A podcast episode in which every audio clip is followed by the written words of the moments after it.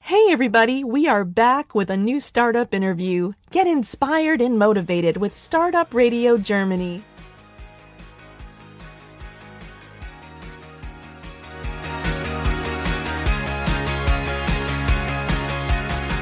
Hello everybody, this is another English interview from startupradio.de. Today I'm at a special event and I'm having two guests for a little short in interview. Would you just briefly introduce yourself? My name is uh, Christian Hoppe. I'm the founder director of main incubator. main incubator is the corporate incubator of Commerzbank, and we invest in uh, young startups in the fintech area, and we try to uh, make it big altogether. I'm John Bruggeman. I'm the CEO of Traxpay, a B2B payments company. Can you tell me a little bit what brought you to main incubator? What did you do before, and what is the, the, the, the idea that got you started with main incubator? Okay, then let's just start with my um, CV, so to say. Yeah. Uh, I started uh, in banking. It's now already uh, 13 years uh, ago. Uh, I started in Dresdner Bank. Um, I'm a typical um, securitization guy, so one of the guys uh, did the CLO business. Um, in 08, I switched to um, or moved on to Commerzbank.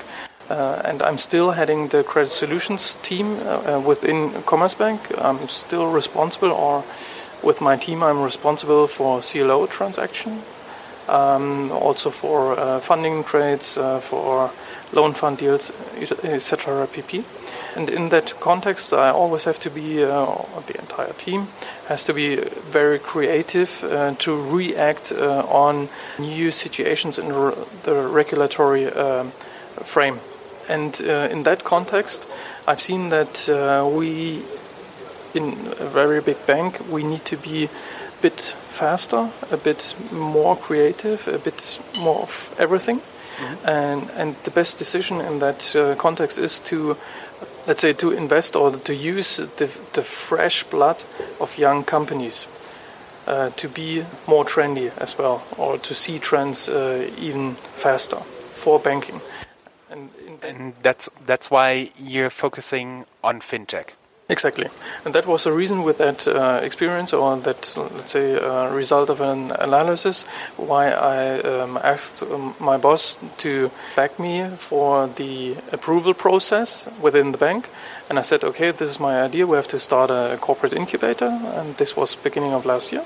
And uh, this lady said, okay, go for it. And yeah, luckily we got the approval, and then we started. And now I'm one of the founder directors. So, and what you say today at the presentation, you are the first one in Europe to do something like that? As far as we see, uh, when we started uh, middle of last year, there was, uh, at least to our knowledge, uh, no other corporate incubator backed by a big bank.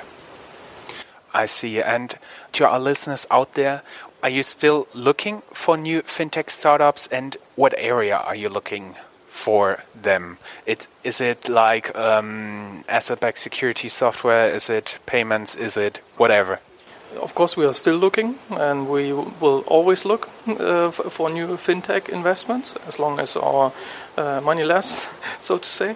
Um, and uh, we have an um, um, investment committee and, and this uh, meets every quarter of a year. And uh, we hope to get pitches, three per meeting, so sums up to maybe 12 pitches. Um, and yeah, we still look for investments in fintechs, and we are not limited to any, let's say, uh, specific area. It has to help our clients and the bank. This is, let's so say, the overall framework or limitation. Okay, and our second guest is here because you did an investment with them.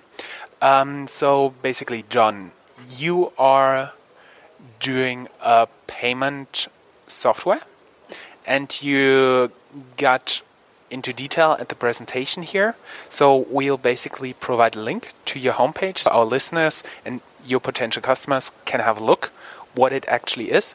But can you talk a little bit about the way from an entrepreneur um, the view from entrepreneur how it was for you to raise the venture capital now that you've successfully achieved it, and what was what was the main thing you learned about it? I would say very simply, we were fortunate to be in a hot space, and there were a lot of different opportunities to raise capital. I know not every company is in that position, um, but you know when you're in the payment space right now, when you're in B2B payments specifically, and when you really have a, a disruptive, unique approach, there are a lot of people that want to invest. And so for us, it was less about finding money, and it was more about finding smart money. And I would encourage every one of your listeners out there at this podcast don't jump at the first thing. Think very, very hard about the people that you're going to partner with. These investors, they give you money and they expect to be involved, engaged in what you're doing. And you want to make sure that these people that are providing you money bring value with them more than just their money. Can they bring you expertise that you don't have inside your company? Can they bring you relationships you can't get access to? Can they bring you business um, through their multiple channels? Look, look to do more than just get funding. Get smart funding, and and I think that was an important aspect of what we did. I think we started the fundraising for our B round early, and we cast a very, very broad net. How long did it take you to get this this B round? I think nine months from. You never know what's that first day, but mm-hmm. but plan it was about nine months. We're an enterprise software company. Um, it's long sales cycles. It's um, it's a B round. Those are those are difficult things, and you got to start early. And we did start early. We cast a wide net, and then we started as we got interest, we started saying, well, wait a minute. Um, there are a lot of pretty girls at the dance uh, that we could dance with. Let's be really smart about how we do this. And, and I think we did a very good job finding main incubator and partnering with them because they bring tremendous value beyond just bringing the money. So, bottom line is, you should look for someone who's not just unloading a truck full of money in front of your feet and then becomes your headache, but someone who enables you to grow, to, to become better. That is absolutely a must, a necessity when you're fundraising. Wonderful.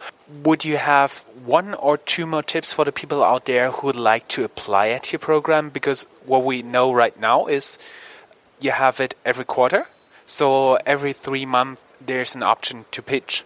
What what else uh, would the startups need to bring?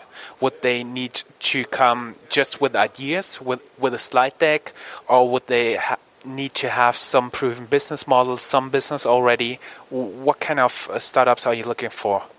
I mean, uh, the first. Um let's say advice is just do it. Uh, there are so many people having good ideas, but uh, they only dream about uh, um, yeah their ideas, but not starting with it. So start it. Uh, and then um, what we are looking at, um, for example, a canvas uh, analysis of the business model. We need a business plan, all this stuff, and this had, has to be in proper shape, of course. And then give it a try and we will definitely will have a closer look to it. And for of course, it has to be a fintech. And I assume you take applications in German as well as in English. Yeah, of course. Any other languages? No.